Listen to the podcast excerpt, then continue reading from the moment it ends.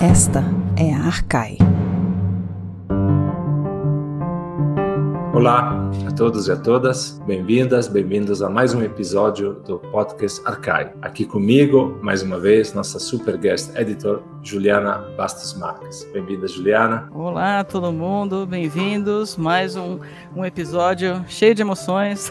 Vamos lá, vai ser muito interessante hoje também. Aqui também na produção do episódio, a Beatriz de Pauli, Flávia Amaral e Lorena Ferreira. Hoje recebemos uma convidada muito especial, a professora Natália Monsef Junqueira, que é professora adjunta de História Antiga e História Medieval da Universidade Federal do Mato Grosso do Sul, campus do Pantanal. Natália também é investigadora numa, em diversas redes de pesquisa, no Centro de Estudos Clássicos e Humanísticos da Universidade de Coimbra, é pesquisadora do LEIR, da Unesp, também uh, do, do uh, Grupo de História Antiga e Usos do Passado da Unifesp e do Atrium da Federal do Mato Grosso do Sul.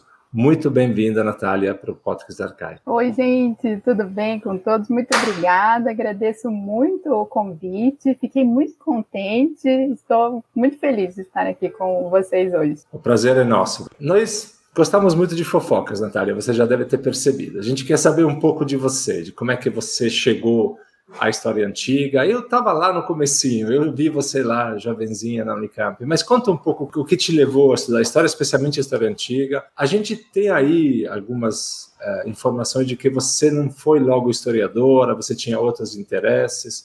Como é que a história ganhou? este páreo? Quando eu era criança, eu gostava muito da arquitetura das casas antigas. A minha bisavó morava em uma delas e eu adorava ir para casa dela a gente procurava o caminho para chegar no, no porão da casa, então a gente saía buscando, investigando onde é que estava, né, o, a portinha ali. Então, eu acho que sempre me chamou muita atenção. E aí, quando eu entrei no, no, no, que na minha época era quinta série ainda, entrei em contato com o mundo antigo para estudar os gregos e os romanos, e eu me apaixonei pela Grécia. Realmente foi minha primeira paixão. E com o tempo, eu fui lendo mais notícias. Então, meu pai era assinante de jornal, então tudo que saía de notícias sobre antiguidade ele recortava e trazia para mim. E aí o Egito entrou junto. Então, eu adorava o mundo antigo. Então, vem mesmo da, da escola. Só que quando eu cheguei no ensino médio, eu entrei em contato com outras disciplinas. E aí a biologia e a física me chamaram muito atenção. Então, eu gostava muito. Então, eu fiquei com três disciplinas ali que eu me saía muito bem: história, biologia e física, que são completamente diferentes, né? Então, ou seja, a pessoa que já não bate bem há, bastante tempo. E junto a isso, eu, era, eu jogava vôlei também. Então, é lógico que o meu grande sonho era para ir para as Olimpíadas, né? Ser jogadora de vôlei. Nossa, que sonho. A minha mãe foi jogadora de vôlei, então eu, eu, né, eu treinei com o mesmo técnico que foi técnico dela. Então, foi super bacana. Só que eu não cresci. Então, chegou um momento da nossa vida, que foi o terceiro colegial, que eu tive que escolher entre continuar nesse mundo ah, da, né, desse sonho para ir para as Olimpíadas ou de estudar. E aí eu decidi por estudar. Foi uma decisão minha, né? Meus pais apoiaram a decisão. E quando chegou perto do vestibular, o que, que eu vou fazer agora? Porque eu ainda gostava das três disciplinas. E a inscrição era em agosto. E aí eu me inscrevi nos três. Nos, nos vestibulares, inscrevi na, nas três, nos três cursos. Só que quando chegou perto de setembro, outubro, perto da prova, aí eu fui descobrindo que no campo da biologia eu ia ter problemas por conta dos animais, que eu não teria coragem, talvez, de fazer algumas experiências com eles. Então, eu já di, mas prestei o vestibular. Inclusive, era na minha cidade, que é Ribeirão Preto, na, na USP dali. E a engenharia física, depois eu descobri que tudo que a gente aprende na escola não tem nada a ver com o que se aprende na universidade. Então eu também desisti. Eu falei, então vamos para a história. E aí eu já queria mesmo a história, já eu já, né, já tinha lido outras, outros materiais, falei, não, é a história mesmo que eu quero. Só e que aí, aí quando você chegou na história, você também descobriu que não era a mesma coisa que você mesma coisa, escola, lógico. e aí? É, na mesma coisa da escola. Mas foi uma grata surpresa, ainda bem. Aí eu prestei Unesp no campus de Assis e prestei Unicamp.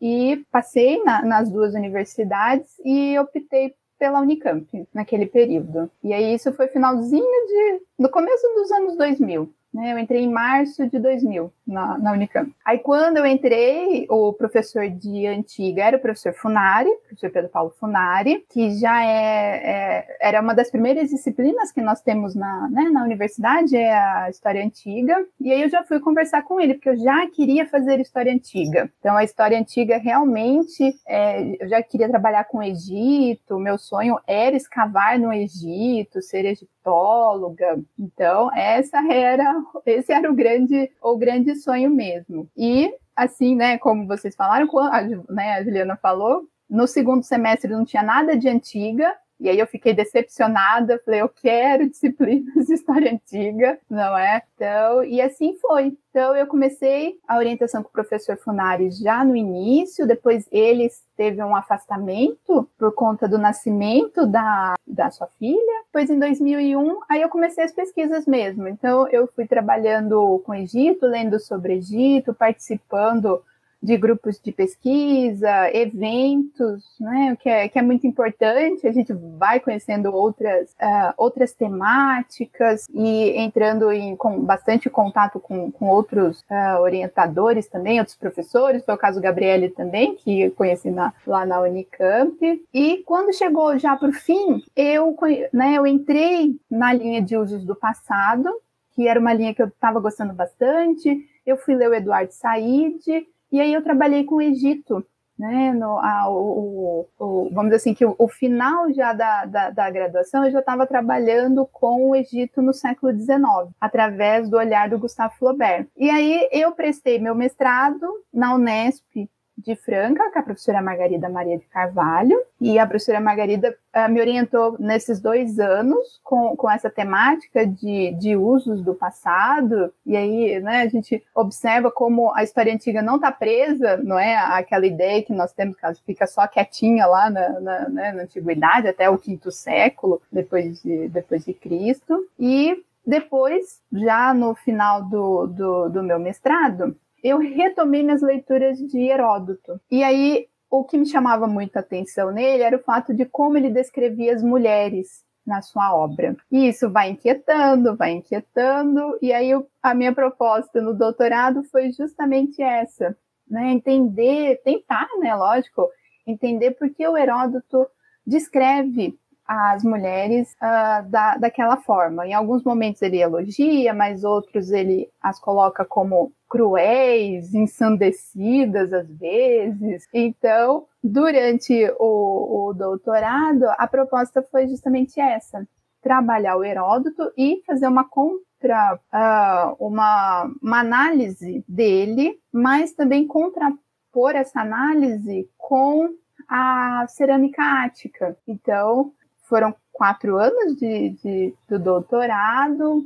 Um ano eu fiquei em Barcelona, na Universidade de Barcelona, sendo orientada pelo professor Remessal. E aí eu pude também pesquisar em outras bibliotecas ali na Europa que ajudaram muito na minha pesquisa. Né, encontrar outras obras que são importantes, outras fontes históricas também. E eu terminei meu doutorado em 2011. Aí eu fiquei um tempinho na França fazendo pesquisa logo depois. E aí quando eu voltei para o Brasil, estava aberta a temporadas de concursos. Então aí você começa a estudar justamente tentando né, entrar na, na universidade. Aí já, já era uma, algo que eu queria falo para os meus alunos que eu não escolhi a docência, a docência me escolheu, porque até meados do, eu acredito, do mestrado, eu achava realmente que eu ia trabalhar com arqueologia nas areias do deserto, né? E depois, com o tempo, por que não? Eu acho que é válido o sonho, todo mundo tem um sonho. E aí, depois eu fui observando que vários fatores iam dificultar esse meu sonho. Então, assim, Ir para o Egito ainda está nos planos, mas trabalhar ali já, já não vejo mais como uma, uma possibilidade. Mas aí a docência acabou me escolhendo. Então, no doutorado, a gente já. É, eu já tinha dado aula, algumas aulas, e eu vi, não, é isso mesmo que eu quero. Então, acho que é, é, é esse o caminho que eu devo seguir. É, e... Natália, ah, bom, é só. Eu, a gente estava ouvindo você, eu estava ouvindo a sua trajetória, e eu lembrei. Ela é familiar para muitos de nós, aquela parte da sua infância que a gente estava falando em outros é, episódios anteriores também, né? Como a gente é, se encanta pelo mundo antigo e o que, que a gente descobre depois quando passam-se os anos, descobre o que fazer quando a gente entra em contato de fato com o estudo do mundo antigo.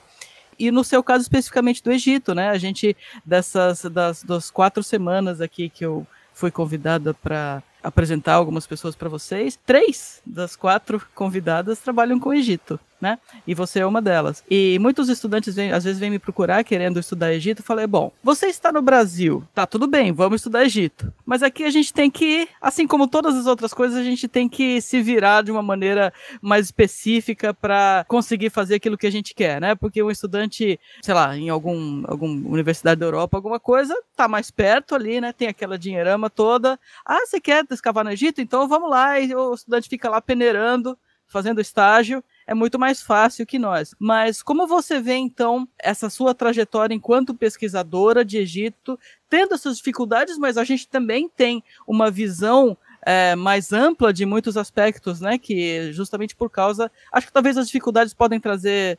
Eu não diria vantagens, mas pontos diferentes que a gente, pontos que a gente diferencia, né, na pesquisa. É, assim, eu vejo assim que em alguns momentos a gente vai encontrar mais dificuldades e talvez que outros, né, outras pessoas em outros países não encontram. Então, por exemplo, assim, essa questão de exemplo, escavar no Brasil a gente consegue, né? E o processo de escavação ele vai ser muito parecido, independente do lugar onde você esteja, né? Então o professor Funari, ele, eu fui, né, por conta dele, por intermédio dele, fazer uma pesquisa de uma semana e meia, né, participar de, de, uma escavação em Angra dos Reis. E ali eu já vi as dificuldades que você enfrenta em, na escavação mesmo, né? Então a questão do o sol, a, a né, posição para você ficar no sítio arqueológico. Então tudo isso mostra que você precisa realmente ter um físico ali para participar da, da, das escavações. Então, mas, gente, olha, é uma experiência muito bacana. Vale muito a pena participar de uma escavação. E hoje em dia, para mim já é mais difícil. Eu tenho um problema de coluna, então ela né, se acentua por causa da posição que você fica ali no sítio. Mas olha, é, é, vale muito a pena. Acho que outra questão também é que a gente tem ideias mirabolantes para estudar o mundo antigo. Então, eu chegava para o professor Funari, porque eu tinha assistido algum documentário ou visto alguma coisa, e chegava lá com uma ideia mirabolante para estudar. E aí, ele nunca falou não mas ele traz você para a realidade. Olha, vai lá na biblioteca, veja o que tem, não é, da, da sobre o Egito. Então, eu acho que essa é a primeira questão que a gente tem que pontuar. É, a gente precisa ler as pesquisas que tem sobre o Egito. Né? No Brasil, hoje em dia, tem muitas, é, muitas pesquisas em português. Então, para um aluno que está né, está começando agora, chegando agora, tem muitos textos interessantes, importantes para serem lidos sobre o Egito. E hoje em dia a internet contribui bastante, né? Lá nos anos 2000, a internet no Brasil estava, né, começando então a gente não tinha é, muito acesso. Hoje em dia você tem tanto acesso à, produção historiográfica como fontes também. Então hoje em dia há essa oportunidade de você e muitos professores conseguiram também essas bolsas. Então foram fazer seus mestrados e doutorados sobre Egito. Então eles também trouxeram na bagagem, né, muitas fontes, informações. Então do, dos anos 2000 para cá eu vejo que a gente conseguiu ampliar, e não só de Egito, mas outras sociedades que eram pouco estudadas, China, Mesopotâmia. Então, acho que a gente conseguiu né, espalhar um pouco a história antiga por outros lugares. Natália, você andou muito de fato, tanto no Brasil como no exterior, etc. E agora você está no Mato Grosso do Sul. Antes de eh, falarmos da nossa personagem de hoje, a Hipátia, eu queria um pouco te ouvir sobre como é que é ser uma historiadora da antiguidade é, no Mato Grosso do Sul. Eu acho que a Juliana estava mencionando também desse grupo, né, Juliana? O Atrium, que congrega um pouco o trabalho de vocês lá. Conta um pouco como é que é essa experiência para gente.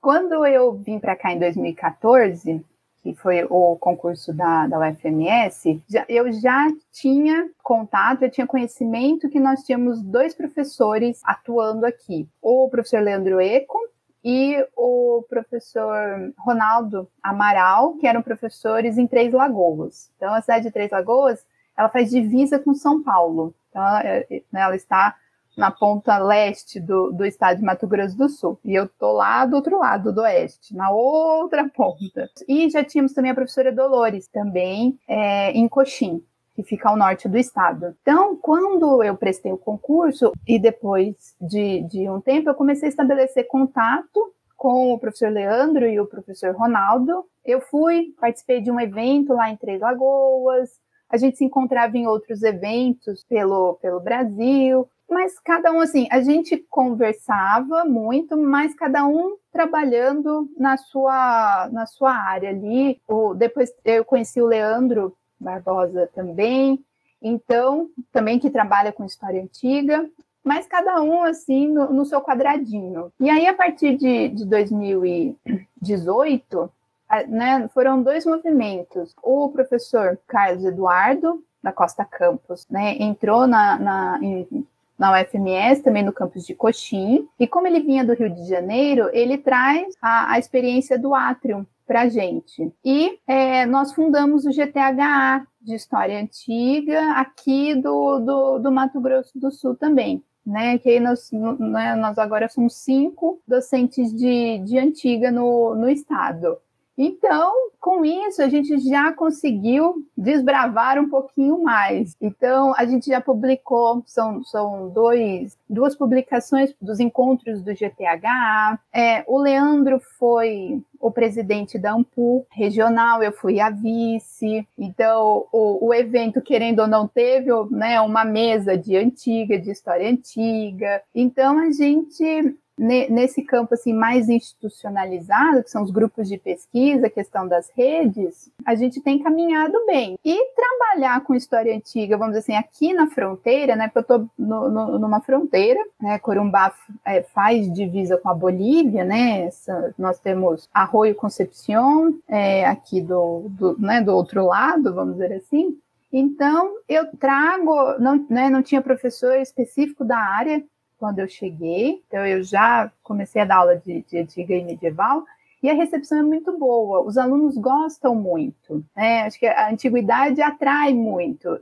Então, eles comentam, professora, a senhora viu tal série, tal filme? E a gente vai criando justamente de forma muito, acho que, criativa, temas de pesquisa. Então, por exemplo, em Ladário tem um arco que os alunos achavam que era invenção dos franceses, por causa do arco do triunfo. Então eu, né, você discute, mostra que não, o arco vem, né, esse arco vem dos romanos, eles já gostam. A, a cidade tem uma, voltando à arquitetura, tem uma arquitetura muito eclética. Corumbá é fundada no século XVIII, né?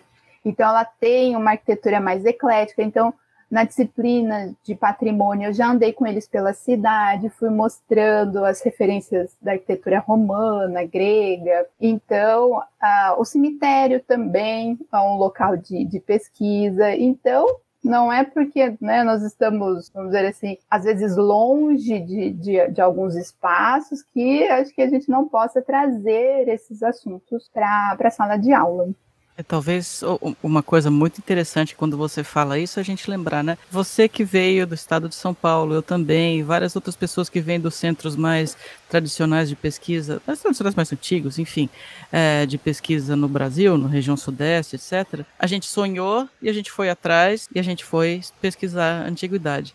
E por que não um aluno em Corumbá também não pode querer sonhar e pesquisar em antiguidade? Por que, que tem que ser só a gente, né? Não, não tem que ser só a gente, né? É verdade, é verdade. Eu tenho um, um, aluno, agora ele era da. Ele era, não, ele é, né? Ele é militar da Força Aérea, então eles são transferidos, então agora ele está no Paraná. Mas ele trabalha com a recepção das tragédias no texto do Shakespeare, não é? E ele adora, ele adora o Shakespeare, adora as tragédias, e eu orientei por dois anos. E ele começou a graduação justamente em Corumbá. Então, eu, eu tenho é, outros alunos também, uma aluna que trabalhou também com, com as tragédias, né? A visão, é, ela trabalha com o feminino. Então, eu acredito que sim, que a gente é, possa trabalhar com esses temas e impulsionando esses alunos para continuar também, fazer um mestrado em, outra, né, em outras cidades e continuarem mesmo, que é possível a gente trabalhar com história antiga é, aqui na fronteira. Com certeza. Natália, você nos acompanhou das areias do Egito às terras molhadas do Pantanal.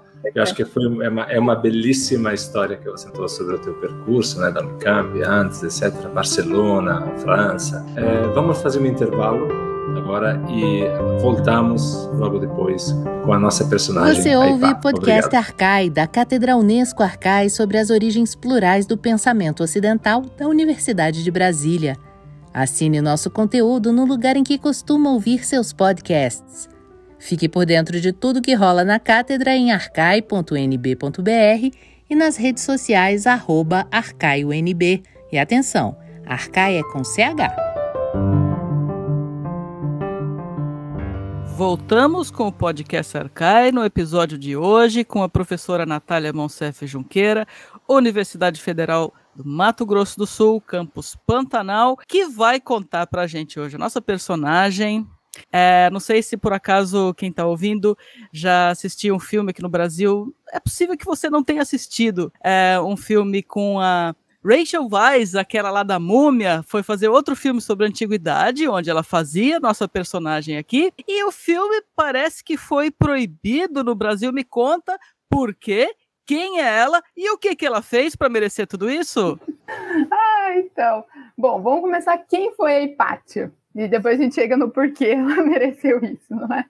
Então, a, a Hipátia, né, segundo nos relatam as fontes, ela nasce no, por volta de 350, 370 depois de Cristo e vai morrer em 415 é, em Alexandria. Então, ela nasce e ela o que parece, ela permaneceu a vida dela inteira na cidade de Alexandria. Né? Para quem não sabe, é a cidade que foi né, fundada por Alexandre no delta do Egito. Então, é, a Hipátia, ela lecionava astronomia e matemática e também gostava muito de filosofia. Trabalhava muito com as questões filosóficas também. Então, é, era uma, uma personagem que se destacava nesse cenário, não é que né, até muitos anos atrás se acreditava que fosse um cenário somente masculino ou seja, esse espaço fora da casa, né? Porque ela leciona dentro do, do museu, né? Do complexo da Biblioteca Real, museu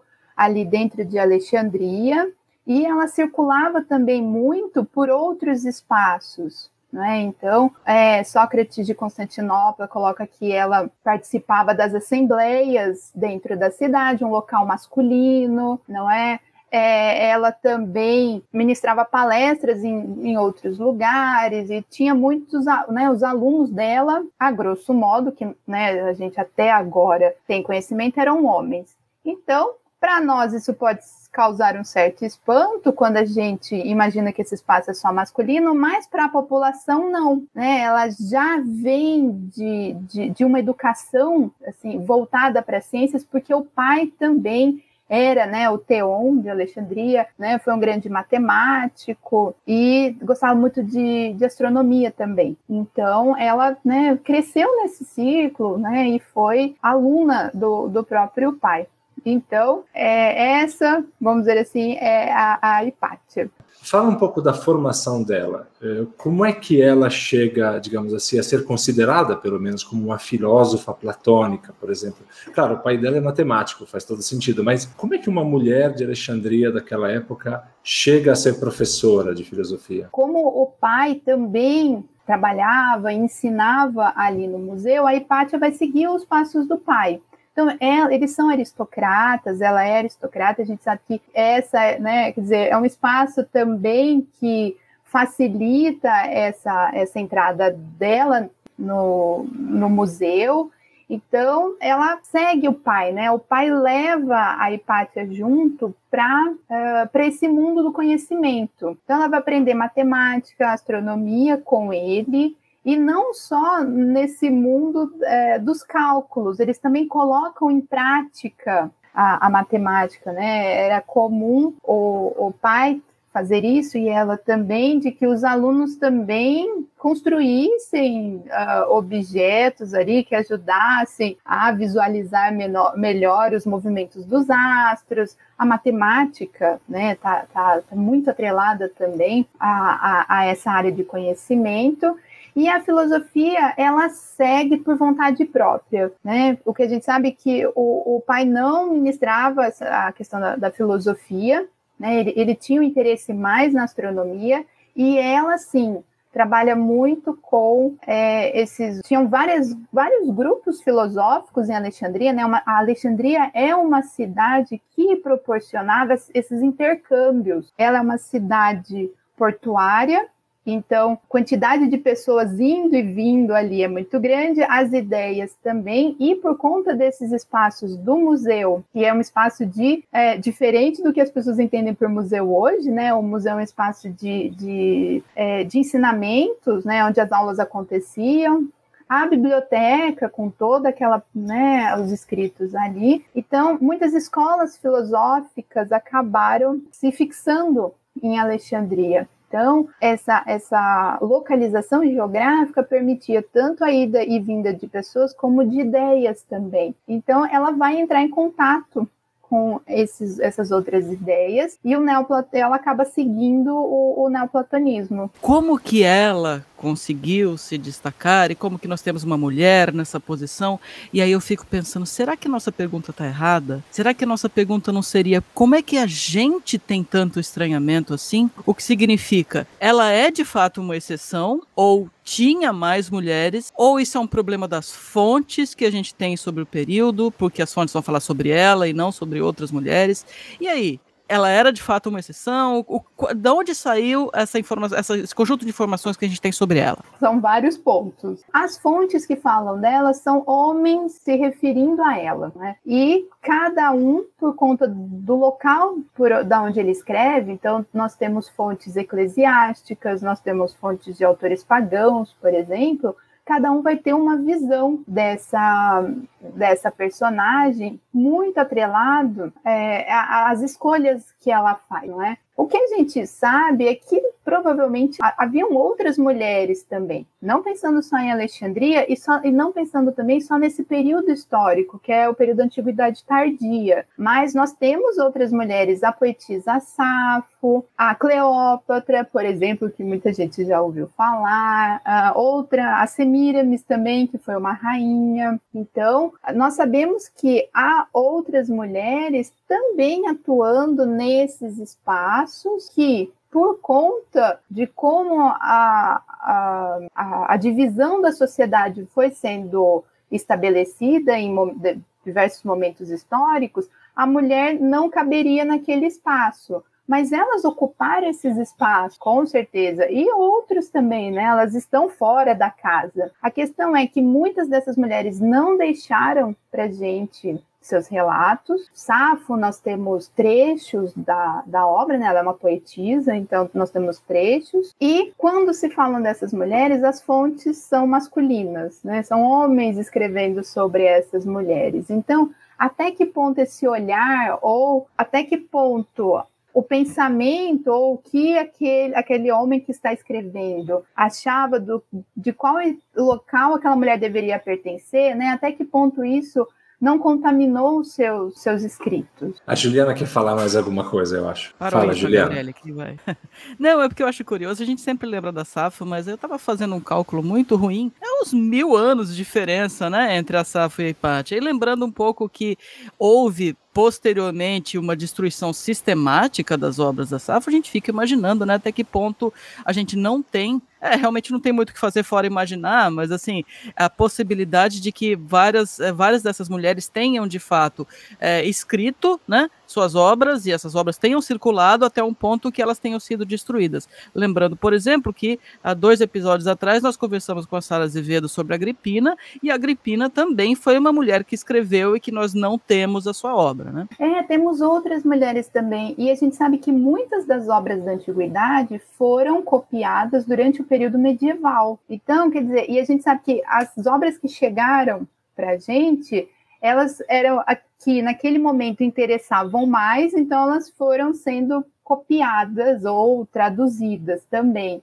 E talvez um texto que tenha, escrito por uma, tenha sido escrito por uma mulher não tenha chamado muito atenção e ah, não vamos fazer cópias e o texto acabou se perdendo também. Né, são vários fatores que levam a termos, né, parece que são pontinhos em determinados grupos de séculos, né? Ah, ele uma mulher, parece que é um evento extraordinário mas provavelmente não, né? É que não chegou, né? acabou, vamos dizer assim, que as informações não chegaram até nós. Natália, achei muito importante você fazer essas duas observações metodológicas, né, sobre as fontes e como as fontes são produzidas por homens, e isso é, falseia, digamos assim, toda uma, uma longa tradição de interpretação de por que, que a mulher estava lá, etc. Agora, sobre Hipátia, nós temos uma informação muito importante que nós não temos de muitas outras dessas mulheres. Ela acabou entrando no meio da polêmica com os cristãos. Isso, ao mesmo tempo, nos deu informações sobre ela, informações escritas pelo outro lado, né? Conta um pouco sobre esta, que fim teve Hipátia. Foi um fim trágico, né, obviamente, mas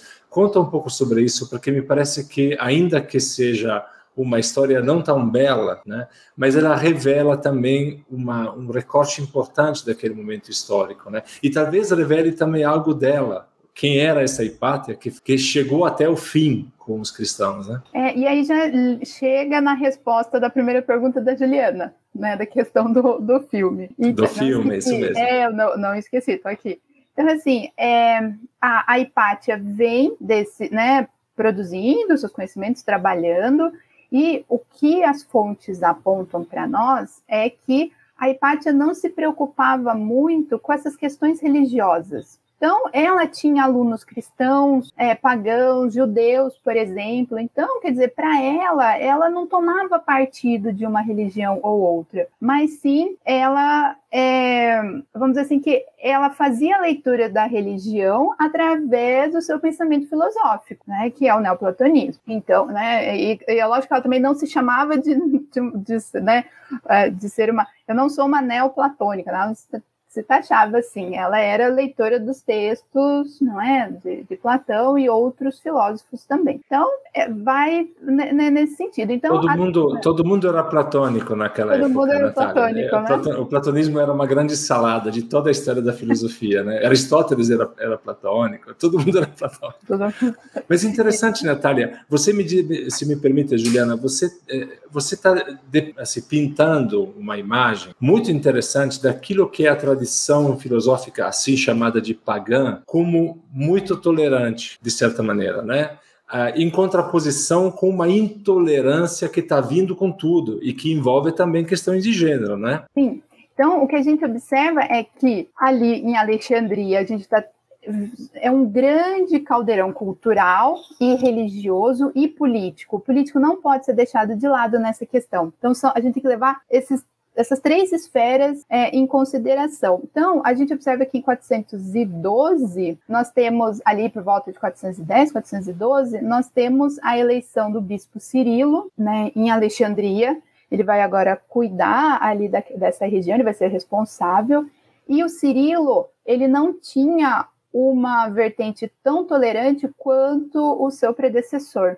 E aí o Cirilo sim começa de forma gradual segundo as fontes, sempre segundo as fontes, começa a atacar é, os outros grupos não cristãos. Né? Então, é, os judeus perdem as suas sinagogas, as sinagogas viram igrejas, não é? é nós temos, uh, já, né, a gente já tinha visto o ataque ao Serapeu também em 391 e a, o, o ataque também a, a outros espaços pagãos. Então, o, o Cirilo ele começa a endurecer as regras, vamos dizer assim, não é, em relação aos não cristãos. E a Hipátia, como, voltando à questão, aí a gente entra na questão política, ela, por ser uma aristocrata e também por ser uma, uma filósofa ali, ela tinha entrada nesses grupos que comandavam a cidade, então ela tinha é, uma proximidade muito grande com o prefeito, que era Orestes, ela ia à assembleia.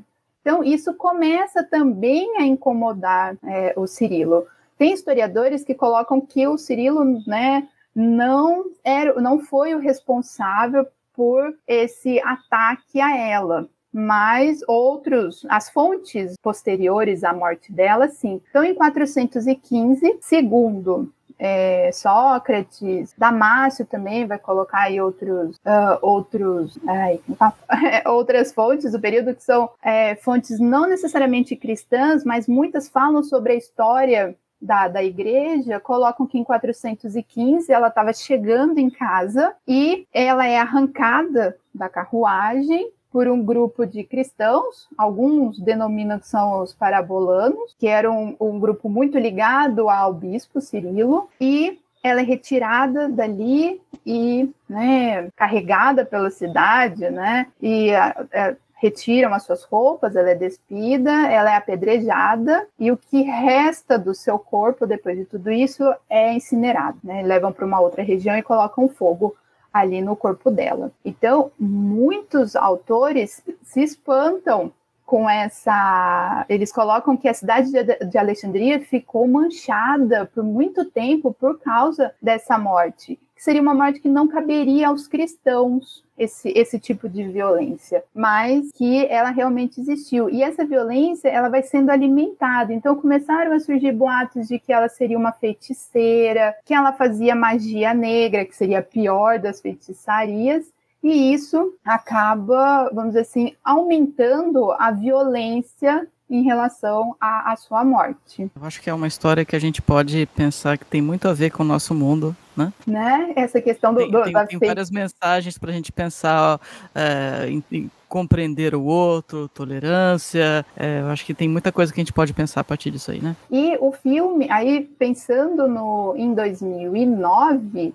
é lançado o filme com a Rachel Vine, é, que trata justamente da vida da, da, da Hipátia, né? Do, já ela, já próxima à sua morte, né? Seriam os últimos anos ali. Então, ela é jovem nesse no filme, né? Mas a Hipátia, se a gente aceitar a, a data de nascimento em 350, ela já morre com mais de 60 anos. E ali a gente vai observando muito esse embate entre pagãos e não pagãos no filme. Então, é, que seriam cristãos e os pagãos. E mostra muito a aí mostra a interferência direta do bispo de Cirilo na sua morte. Então essa morte é, violenta também aparece, mas ali eles tomam um pouquinho mais de cuidado. Então seria um ex-escravo dela que se converte ao cristianismo, que tinha um amor por ela, mata né, mata ela antes dela sofrer toda essa violência, né? Mas no filme mostra ela sendo apedrejada, o corpo sendo arrastado pela cidade. A gente só então... não falou o nome do filme, né? Ah, o filme se... é Ágora. O filme se chama Ágora. E, e, tem. É de 2009, é isso? É de 2009. A tradução para o português ficou Alexandria. E por conta de, dessas questões tão uh, sensíveis, que são as questões religiosas, e a gente está num outro período histórico, né? O quarto e o quinto século, a gente observa mesmo essa luta entre essa, é, é, esse embate entre essas, esses grupos religiosos e eles chegam no mundo físico, né? Então os grupos se atacavam. Né? Então, é, dentro das cidades, não foi só em Alexandria, nós temos outros casos também. Então, judeus atacando cristãos, cristãos atacando judeus, não os pagãos e vice-versa. Então, por conta deste cenário que aconteceu no quinto século, dessas disputas, porque as disputas religiosas também estão inseridas no, nas disputas de poder, nas esferas de poder, esse filme não foi é, exibido em países de maioria católica. E foi o caso do, do Brasil, né? O filme não passou no cinema aqui no, no nosso país. Então, tudo, depois... isso, ah. tudo isso, Natália, é quase que uma aula sobre a relevância da história antiga e das antiguidades para o mundo contemporâneo. Sim. Não somente a pobre Hipátia foi arrastada, apedrejada, arrastada, incinerada, essa violência assim misógina, né? quase que que a gente pode até ver todos os dias na nossa cidade, de verdade, nada é muito diferente, mas há uma negação desse processo histórico, né? Há uma negação da, da, representação contemporânea, não da mulher que é, é que é, é, violada e destruída na sua, na sua feminilidade, inclusive, né? mas também da memória dela. É impressionante isso. Então, é, eu, eu, eu, fala, desculpa. É a questão da, da morte política da pessoa também. Isso era muito comum na antiguidade. Então, quando você tinha um adversário político, uma das possibilidades era de eliminá-lo, né? E é o que acontece. Não só na antiguidade, de verdade. É, verdade. É, isso. É que hoje, teoricamente, há regras mais claras de que isso não pode acontecer, não é? Mas a gente vê hoje a questão do cancelamento, não é? Na internet. A pessoa fala alguma coisa. Por exemplo, a pessoa que vai lá e fala, olha, eu não entendo nada de política, praticamente você cancela a pessoa como se todos nós soubéssemos tudo sobre política, não é? Então a gente, ou seja, a gente não dá o espaço para a pessoa conhecer, de colocar, olha, gente, eu não sei sobre esse assunto e eu quero saber sobre esse assunto. Sim, então, quando sim. você é proíbe um filme de ser exibido no Brasil, você entra nessa, quer dizer assim, isso aconteceu, a gente precisa debater, isso não, você não tem como apagar, esquecer, ou ao contrário, a gente tem que trazer essas questões e debatê-las, olha, até onde chega a fake news, né, porque, quer dizer, esparramar boatos de que ela era uma feiticeira leva a aumentar a violência, quando você desconhece, parece que quanto mais desconhecido é, mais violento fica. Exato, né? exato, então, mais diverso, dizer, né, mais, mais exótico também. Mais né? exótico, e aí você trata com maior maior violência ainda. Então, quer dizer, olha, vamos colocar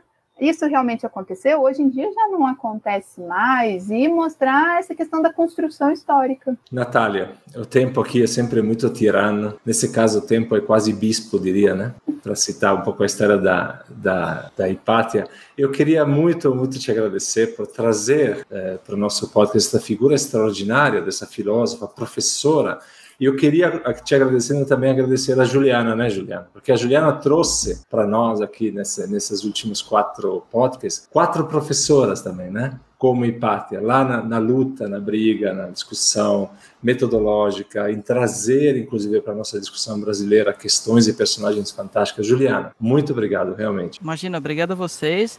Aqui a gente está te na, na terceira desses quatro episódios. No próximo, a professora Thais Rocha da Silva vai. Não, mas aqui a gente já combinou. Combinamos tudo. Eu falei assim: vou chamar quatro mulheres, quatro grandes amigos. Eu fico muito feliz de ver esse pessoal aqui na, ah, virtualmente, né? Mas enfim, uma conversa deliciosa. E com quatro grandes personagens que marcaram situações no mundo antigo que tem muito a ver com a reflexão que a gente, todas as reflexões que a gente tem para fazer, né, do nosso mundo também. Muito obrigado então novamente, Natália, Juliana, a equipe toda aqui, Bia, Flávia, Lorena e até a próxima semana. Você ouviu podcast Arcai, da Cátedra Unesco Arcai sobre as origens plurais do pensamento ocidental. Produção: Arthur Sobreira, Beatriz De Pauli, Fernanda Pio, Flávia Amaral e Gabriele Cornelli. Locução Marcela Diniz. Trilha de Dambodan. A Cátedra Unesco Arcá integra o programa de pós-graduação em Metafísica da Universidade de Brasília. Acompanhe nossas atividades em arcai.nb.br e nos siga nas redes sociais. Até a próxima!